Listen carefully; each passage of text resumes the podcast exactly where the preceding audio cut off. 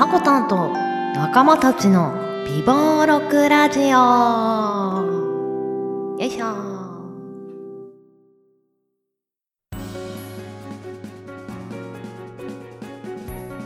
6月20日日曜日から6月26日土曜日今週の記念日です。こちらは一般社団法人日本記念日協会のホームページに記載されている協会に登録された記念日を紹介していきます。今週全体の登録数は52項目でした。担当はヨッシーとさこたんです。よろしくお願いしまます。いや始まりましたね。お願いします。ですね。よろしくお願いします。あのちゃんと清掃で来てくれたん？あー清掃清掃ねなんかしてありましたっけ？うんとできれば赤ふんどしで締めてきてほしいなっていうのは心の中で念じてたんだよね。あ心の中心のうん中で、うん。うん、そう。そうそう伝わるかな。あーあの赤シャツで伝わってたんですけど これでも大丈夫ですか？うん赤シャツでも大丈夫だけど、まあ、今度からできればね赤ふんどしっていう やっぱなんだろう座右の銘みたいなさ座右の銘。武士がつけたいかな じゃあ今日アマゾンで探しますんで任せてください。赤ふんどし。ね、はい。次ちょっと赤ふんどしだったら本当に笑っちゃうけど。ちゃんと報告しますからね。買いましたみたいな。わあ私何してこうかなんかハッピーでも着てね。赤鉢巻きお願いしますよ。ああそうだね、はい。何するの？こちら。こちらは何の収録をするんだろうはいでは今日はよろしくお願いします。はいお願いします。はい。では改めまして今週の記念日を見ていきましょう。まずは本日6月20日日曜日の記念日。協会が制定した記念日は8項目です。はい。私が選んだ記念日は池田の日でした。うん。早速見ていきましょう。池田の日。アンチエイジングのリーディングカンパニーを目指す株式会社ポーラが制定女性だけでなく男性の美しく生き生きとした生き方を応援したいとの思いが込められイケてる男性イケてる旦那さんから池田の日と命名。日付は男性や旦那さんのシンボル的な記念日である父の日にちなんでいるとのことです。こういうふうに制定日で何かの大元の記念日にかけた記念日ってまあヨッシーもビオラジの時にいろいろ記念日を紹介してて当たったところはあると思うんだけど、うんうんうん。なんかそういうふうに記念日の効果をなんだろうな背景画をよりなんだろう広げている感じがして、なんかいいなとは思っていいるんですよ。うううん確かにこの大元の記念日とかがあったりしていろいろなんだろうな遡っていけると、より知識も深められたりイメージアップができてつながっていくのがいいですよねこういう記念日。そうそうそう。広がり方がね、うんうん。より早いというかうんうんね、うん、どうですか？池田目指してますか？あもうもちろん。池田目指してる例えば何やってる？私の場合はそうですね。いろんな化粧水試したりとかちょっと健康習慣とか、あと食生活考えてみたりしていろいろ体の内外からこうしたらいいんじゃないかなって試したりしてますね。一個聞いてみたいのはさ、はい。あのメンタル的な池団というかヨッシーが目指すような男性の理想像ってどういうなんだろうな人格者というかどういうメンタル持ってる人に憧れるんだろうっていうのはちょっと聞いてみたいなって思ったんだけど。うん。私のメンタル的なそうですね池団と言いますとやっぱ落ち着いているってところが一番いいのかなとか思ってもちろん体力的にもメンタル的にも何があっても変わらずやっていけるってこういったどっしりと構えた男性的な生き方っていうのが私の中で一番理想なのかなって思ってますね。そうなんだね、はなんかもうちょっとなんだろう。いろんなさ目指せるような素敵な人っているじゃない。はいはいはい。もうヨッシーがそういうのを選んだのはちょっと私の中では意外だった。あ本当ですか？うん、もっとなんか技術とかセンスがある人に惹かれているのかなっていうイメージがあって、うんうんうん。うん。どちらかというとそういうどっしりと構えててあのコンスタントにこなせる人の方が、うんうんうん。あの自分は憧れるんだね。そうですね。やっぱ自分にないところだからでしょうかね。こういうのはね。いいなって思うんですよ。ね。では次の記念日いってみましょう。続いて、6月21日月曜日の記念日。協会が制定した記念日は12項目です。多いね。多いですうね、ん。さあ早速いってみましょう。私が選んだのは AGE について考える日。お。老化の進行の原因物質でありさまざまな病気にも関連する AGE Advanced Glycation End Product について考えエイジ値を測定するのを広めることを目的に医師やエイジングケアに関連する取り組みを展開している企業団体などで構成する。エイジ測定推進協会が制定。日付は1年で最も昼の時間が長い夏至の日に若々しく長く健康に生きることをエイジを通じて考えてもらいたいとの思いから夏至にあたることが多いこの日にしたとのことです。うーんなるほどなるほど、うん。これもなんかもともとある記念日というかそういうところに合わせてやっているんだね。そうですね。特にこれ夏至の日っていうところで結構いろんなあんまり記念日聞いたことないよっていう方にも広くうん。知ってもらえそうな記念日だなと思って、うんうんうんそうだね。はいはい今なんか健康寿命とかよく聞くものね聞きますよね。うーん。まだヨッシーは20代だから健康寿命、けどお腹弱いからね。言うな 言うな。他の人よりは健康についてはまあ考えているのかもしれないけど。そうですね。結構気は使いますね、うん。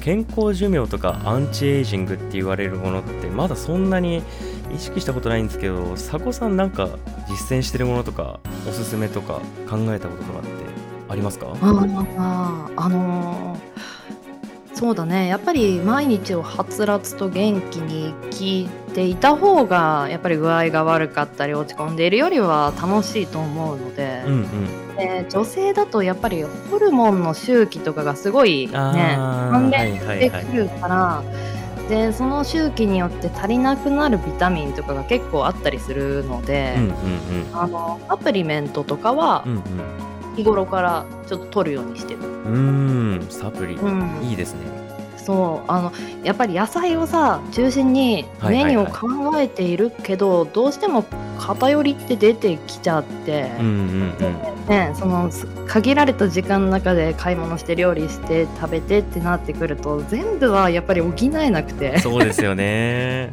うん、そそういうところでサプリメントとかはあの補助食品というか補助栄養として使ってるかな。うーんサプリか、うんうんいいな。ちょっと試してみようかな。まだあんまりサプリっていうものは使ったことないんでね。ちょっと私も試してみようかなと思います。さてどんどん参りましょう。6月21日火曜日の記念日。教会が制定した記念日は7項目です。私が選んだ記念日は DHA の日でした。はい。DHA の日。水産事業食品事業などを手掛け DHA などの水産機能性油脂の研究開発も行う株式会社マルハニチロ食品が制定。DHA ドコサヘキサエイトニックアシッドは中性脂肪やコレステロールの低下。学習効果などが認められる不飽和脂肪酸で魚に多く含まれることから同社の調達力とともに高度な技術が食品や製薬化粧品などに活用されている。日付は DHA が6つのシス型の二重結合を含む22個の炭素差を持つカルボン酸の総称であることから6月22日にとのことでした。はいはいはいはい。ずいぶん難しいのに取り組みましたね。難しい言葉がたくさんあるとちょっと大変だよね。そうですね。はいはいはい。いや結構この健康の流れを組んだまま DHA っていうのが見えたんであこれいいなと思ってチョイスさせていただきましたよはいはいはいなるほどなるほど、魚もねあのーちょっと前に「魚魚魚」ってあったけど もうちょっと前からもうだいぶ前だと思うんだけど。だ けど本当に体にいいい健康食材の一つとしてお魚っていうのは認知度が高いと思うけど、うんうん。この時期になんかよく食べるみたいなお魚ありますか？この時期か夏はあんまり魚気にしないですけど、まあ、アジはすごい定番ですね。干物でも焼き魚でも、はいはいはい。アジはね本当美味しいし価格もね高くないから、うんうんうん。いいよね。あり手ががたい。届きやすいしいいですよね。最後に私が選んだのは水事なしの日。兵庫県加古川市に本社を置きコスモウォーターブランドで天然水の製造宅配業務独自開発のウォーターサーバー事業を手掛ける株式会社コスモライフが制定。ペットボトル飲料を買って運ぶ手間お湯を沸かしてお茶を入れる手間など飲み水に関わる水回りの家事を水事と命名。水事の負担軽減にウォーターサーバーが役立つことを知ってもらうのが目的。日付は水にちなみ陰暦の衣装水無月から6月で毎週水曜日にとのことです。はい。ありがとうございます、はい。先週私もね。ちょっとはいはい。紹介させていただいたんですよ、あーかぶってしまった。がチョイスが一緒になるね。思考がね多分似てくるんだろうね。はいはいはい。はいはいどうぞ。ウォーターサーバーで前ちょっと購入を考えたこと私自身あったんですよね。はいはい。この単体で使うっていうのはあんまり想像できなかったんですけどもうん。私結構コーヒーメーカーを使うのが好きでうんうん。その時にこのネスカフェのコーヒーメーカーとセットになったウォーターサーバーっていうものがあったんですよ。うんうんうん。これを使ったらあのそのままワンボタンで給水とコーヒーのメイクと、うん。あとは日常的に水とお湯も使えるっていうところでところでこれいいんじゃないかなと思ってめちゃめちゃ悩んだ時期があったんですけどね。まあ買わなかったんですけど。結局ね。そういうのちょっと見送る時あるよね。わかる？もう全体見てすごい私にとってベストだって思ってんのになんか見送るんだよね。あれ？あの現象名前つけたいんだけどね私。あのいつまでも自分のちょっと買いたいもうんうのん。みたいなところに入ってるみたい もじもじスキップみたいなのどうですか？な あーもじもじスキップね。あの好きすぎて酒じゃん。好き酒みたいな。好き先好き酒。欲しいんだけどみたいな。愛ゆえに、うん愛ゆえに、では後半はさこたんさんからの記念日紹介ですはい。では後半木曜日6月24日から私が紹介させていただきます。はい。6月24日、協会が設定した項目数は3つ。その中から私が選んだのは UFO キャッチャーの日紹介させていただきます、おお UFO キャッチャー。うん。うん。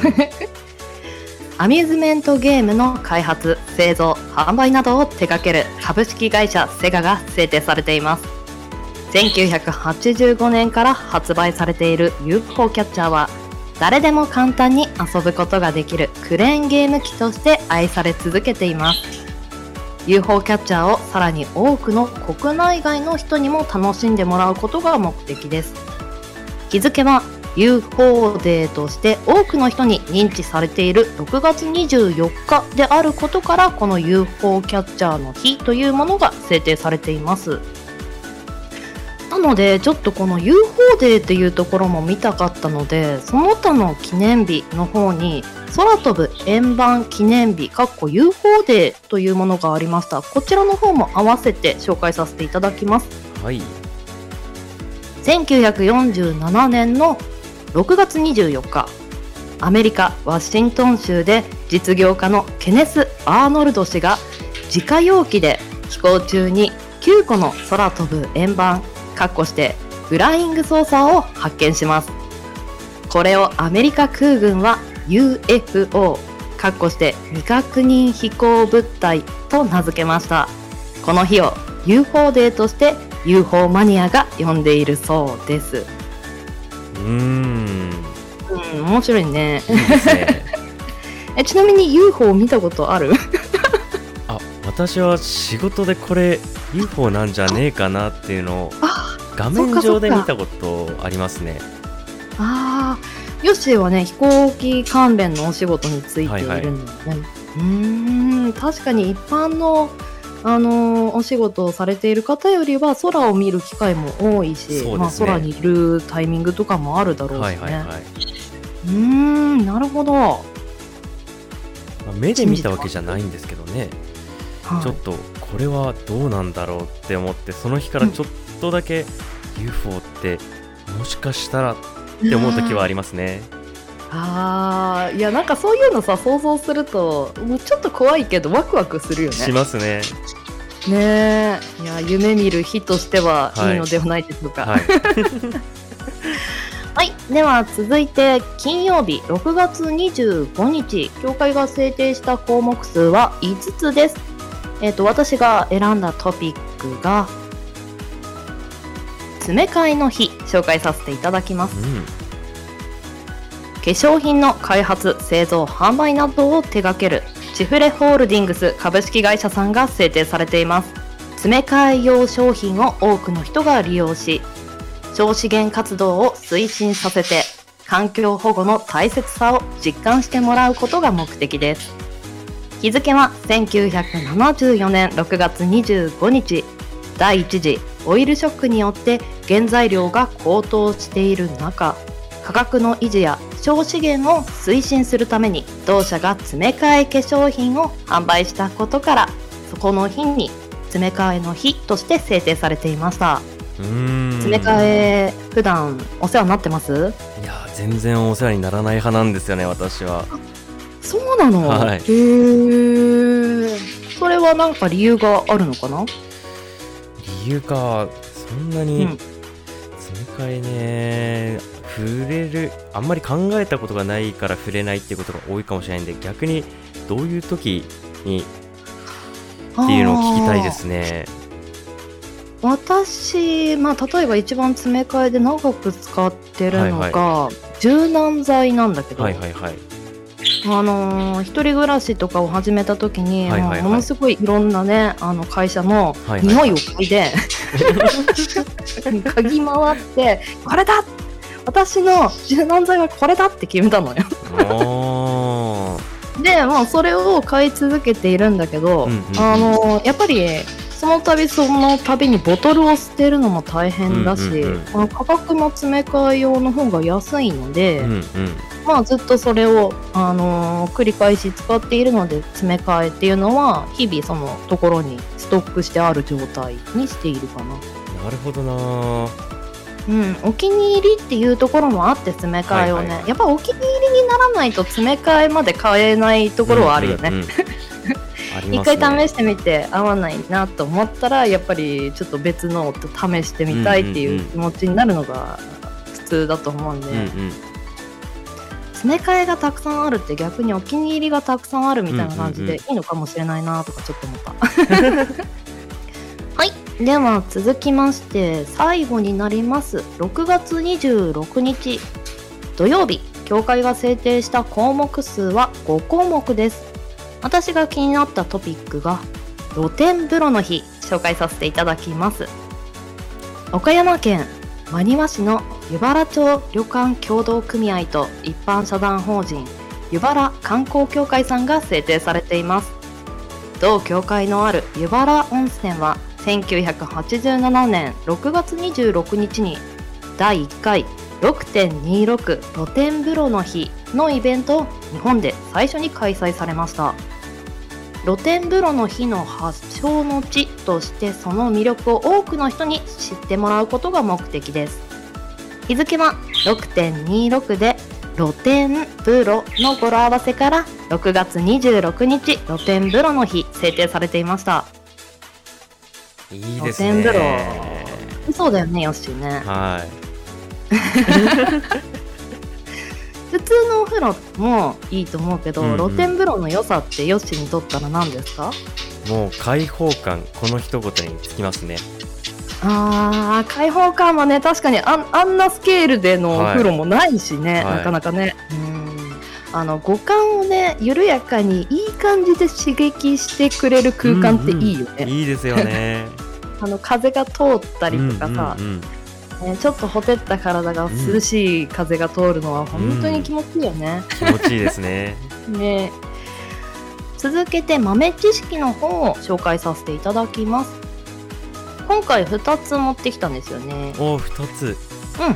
まずは6月21日に先ほどの夏至という言葉出ましたが、こちらの方はちょっと深掘りさせていただきます。はい。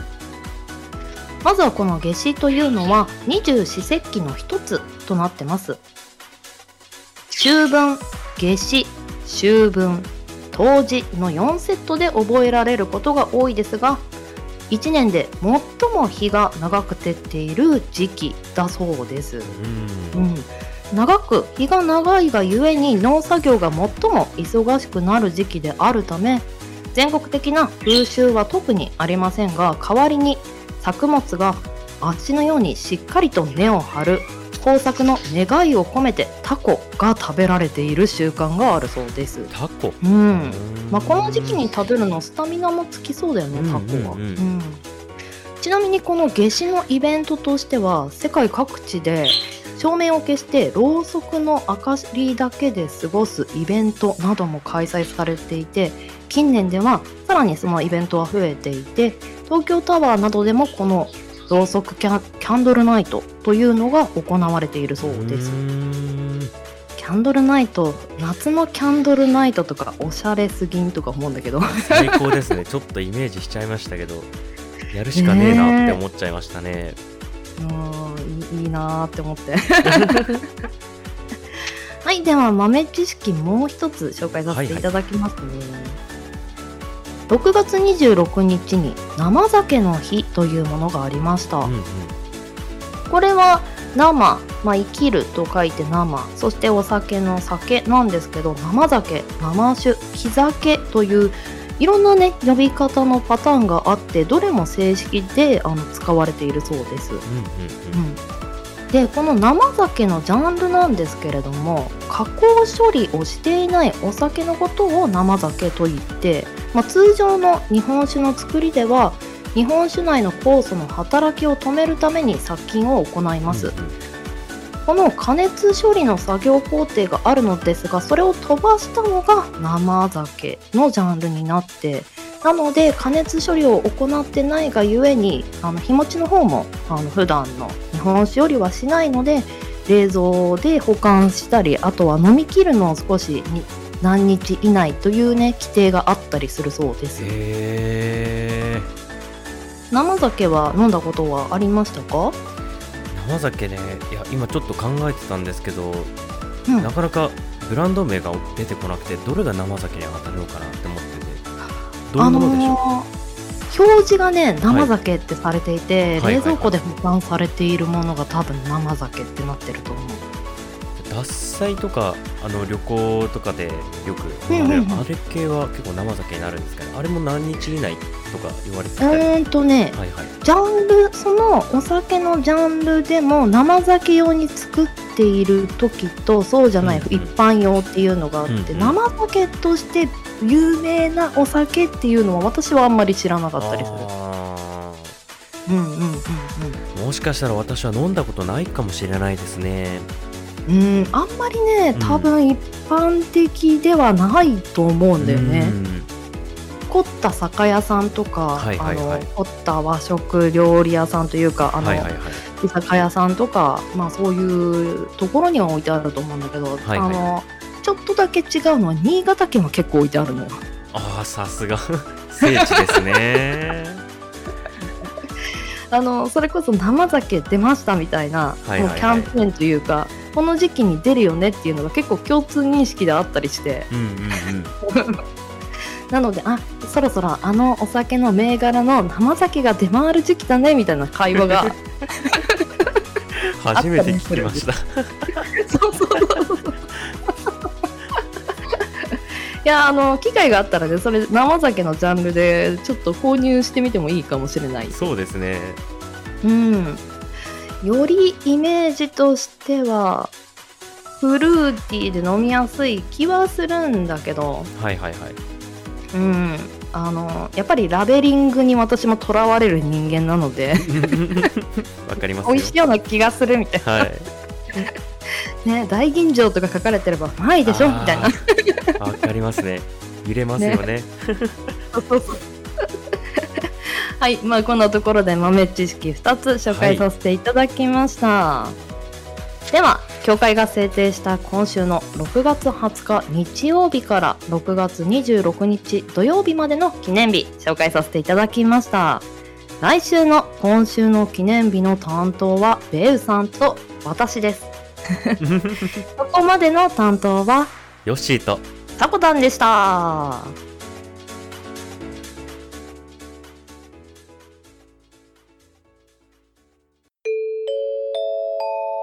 あなたの一日に加えてほしいラジオキャストがあります。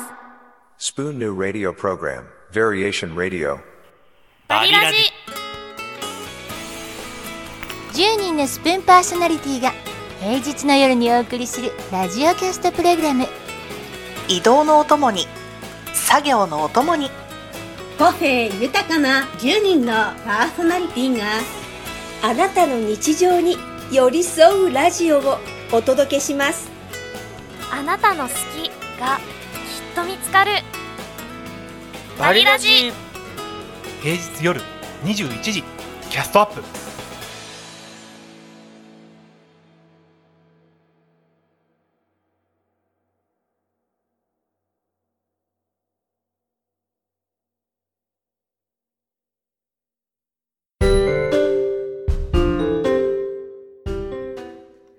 本と会話するラジオ。はい新コーナーとなります。このコーナーは月替わりでこの月におすすめな本といったものをあの紹介していくコーナーなのですがこちらの台本を書いていただいているのが制作部のスタッフの方となってます。初めてのねちょっと試みなんですけれども台本師さんとパーソナリティさんが別といった形でちょっとお届けしていこうかなと思います。その制作部の方は書店の店員さんでして書店店員のおすすめの本といった形にもなりますね。ブックレビューと合わせてお届けするコーナーです。はいでは記念すべき第1回目はこちらをご紹介します。本日はお日柄もよく。今回は浜田マハ書。本日はお日柄もよくを紹介します。皆さんこのタイトルどこかで聞いたことありませんか？今はコロナ禍で実地が少なくなってしまいましたが6月といえばジューンブライドそう結婚式です。そんな結婚式から始まるこのストーリーを今回はご紹介します。好きだった幼なじみ今川敦の結婚式に出席した主人公の二宮琴葉は敦への片思いを捨てきれないまま衝撃的なスピーチを耳にします。これが伝説のスピーチライタークオン・クミとの出会いでした。敦の計らいで親友の結婚式でのスピーチ原稿をクミに依頼することになった琴葉はプロであるクミの教えに苦労しながらも見事にスピーチを成功させます。スピーチに魅了されてしまった琴葉はクミの会社に転職。クミのサポートもありながら様々なスピーチを担当していく中で政党の新人候補者のスピーチを担当することになり実はその新人は淳この本はスピーチライターという異色な職業を描いた職業なのですが読んでみて印象的だったのは登場する数々のスピーチのパンチ力です。久美が書くいろいろなスピーチ原稿例えば社長さんの講話やお葬式での弔辞結婚式の祝辞に選挙演説まで。その原稿がグッときて思わずうるっときます。さらにこの組の教えを受けた琴葉もめきめきと上達していきます。結婚式で親友が感動的なスピーチをしてくれたらそしてそれが一生懸命考えてくれたものだとしたらとっても嬉しくなりませんか？また細かい話し方やリスナーへの問いかけなど人前で話すことが多い人にとっても思わず考えさせられるようなそんな内容になってます。練り上げたスピーチがどんなに私たちの心に驚きと感動を与えるかそしてその秘訣や極意がよくわかる小説なのです。琴葉の成長も応援しつつぜひこの本の数々のスピーチで学んでそして泣かされてください。以上第1回本と会話するラジオで紹介しましたのは浜田マハ書。本日はお日柄もよくでした。今週の担当はさこたんがお送りさせていただきました。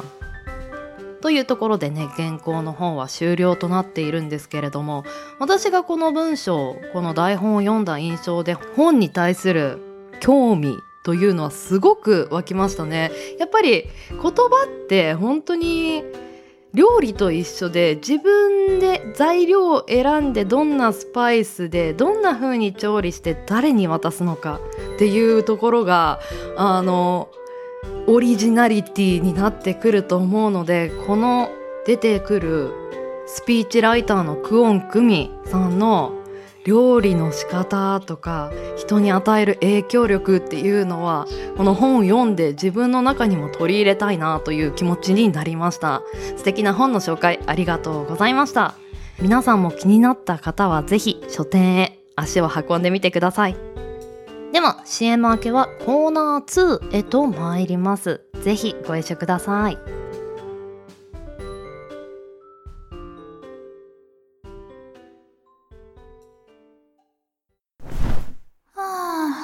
今日もぐうたら生活最高。ん？この人たち、キラキラしてるな。私だって、本当は、キラキラしたいこんにちは、キラキラ子です。ズボラで引きこもりの独身女が、日常のよもやま話をラジオ形式でお届けしています。キラキラしたいって言うけど、キラキラって何？キラキラするにはどうしたらいいの？そんなことを一緒に考えたり考えなかったりしませんか？キラキラ子のキラキラジオ。どうでもよすぎるクイズを添えて、キャストにて配信中。よしなに？あなたの知らない都道府県。同じ日本に住んでいるのに違う風習や文化が各都道府県ごとにあったりしますよね。こちらでは各都道府県ごと特徴を紹介していくコーナーとなってます。これは前の番組ピオラジから引き継いだコーナーとなりますね。ぜひお付き合いください。では本日お届けする県がこちら。石川県。面積4186キロ平方メートル。こちら全国35位となってます。人口が約113万人。こちら全国33位です。まずはご当地鉄板ネタから紹介していきましょう。石川県にある羽咋市は UFO の目撃数1位の町として町おこしを行っているそうです。NASA が特別協力した宇宙博物館。コスモアイル白衣があります。この博物館にはボイジャー探査船やアポロ月面着陸船などの実物大レプリカなどが展示されていて侮れない内容の濃さとなっているそうです。へえ UFO 目撃数1位の町の町おこしって面白いですね。もう一つご当地鉄板ネタ紹介します。学校などで履く上履きのことを内履きもしくは内履きズックと呼んでいるそうです。70年代にはズッパという新方言が誕生しておりこれはズックとスリッパの合体語で靴のかかとを踏んで歩くことを教師や親からみっともないからズッパしないのと叱られた経験を持つ人も多いそうです。あーズッパしないの？なんかちょっと柔らかく怒られてるイメージになりますね。続きましてご当地地雷ネタを一つ。方言で「早くしなさい」は「はよしねや」というそうです。もたもたしているとこの言葉を浴びせかけられるので他県の人は恐れおののくこともあるそうです。はよしねやはなかなかインパクトが大ですよね。ええ？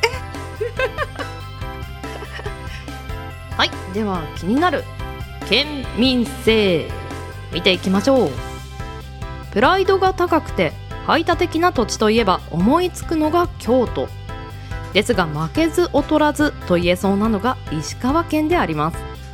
特に加賀地域の人たちはそういった特徴があるそうです。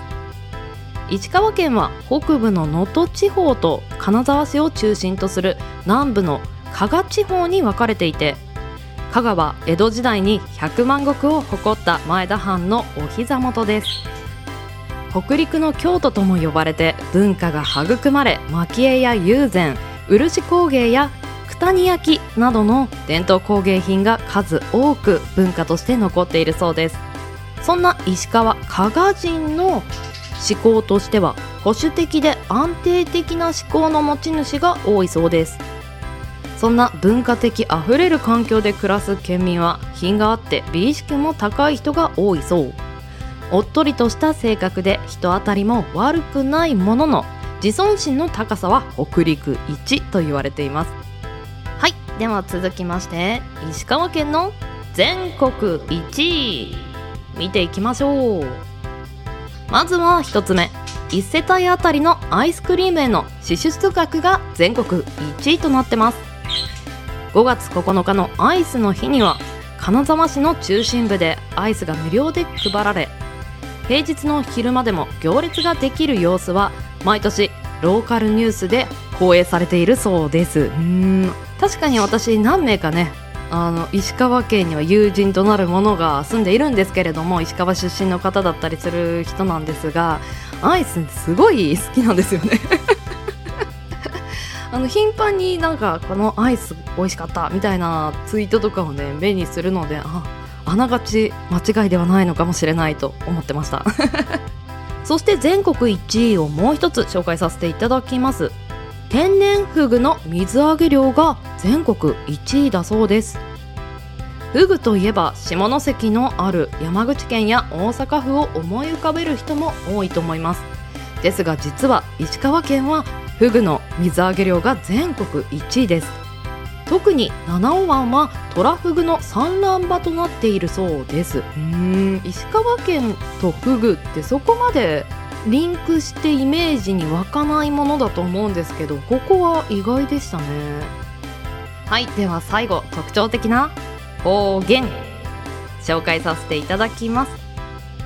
こそがしこれなんでしょうね。くすぐったいといういった意味だそうですあとは邪魔ない。邪魔ない。大丈夫だという意味です。そして最後にもう一つ。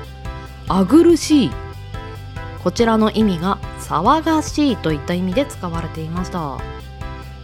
本当に特徴的な方言でしたね。はい。では文化遺産や伝統工芸品あふれる美意識の高い石川県これを機に調べてみるのはいかがでしょうか？美味しいね。海鮮物もたくさんありますね。ではエンディングへ参ります。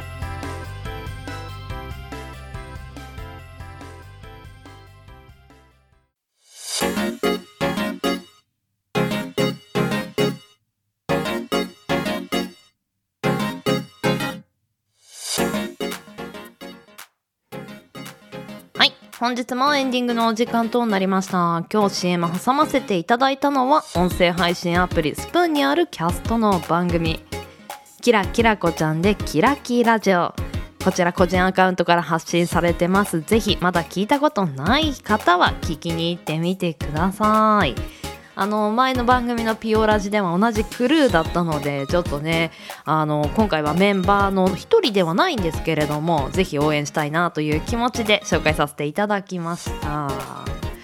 そしてですねあの今週なんですけれどもあの記念日のコーナー結構ね雑音やらあの声の響とかがね目立ったと思います。ちょっとね収録の方法を変えてみたんですよね。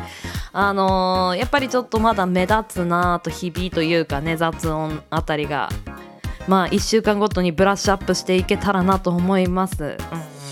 まあけど試してみたいという気持ちもありますからね すいませんお付き合いいただきまして。そして今週はコーナー2つもねつけさせていただきました。新番組で挑戦したいコーナーとピオラジから引き継いでいるコーナーとなります。